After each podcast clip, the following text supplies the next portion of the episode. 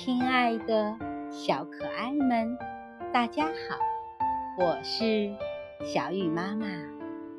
今天我给你们讲的故事是今天和明天，希望你们喜欢。一群小老鼠晚上开联欢会。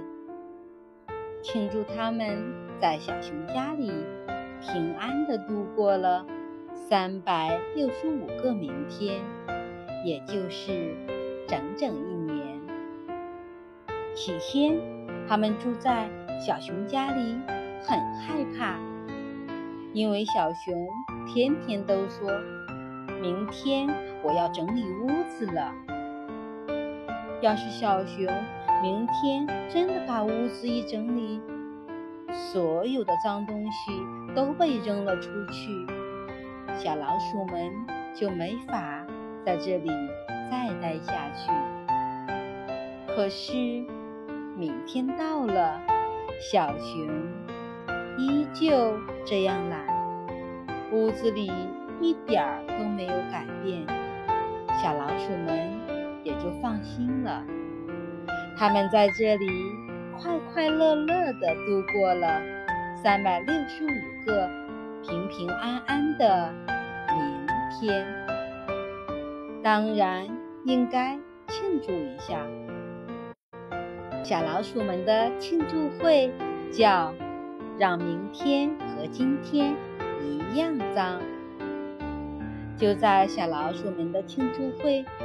要结束的时候，小熊从外面回来了。他听见一群小老鼠在他屋子里唱着歌：“明天，明天，明天又会怎么样？”懒惰小熊的明天永远和今天一样脏。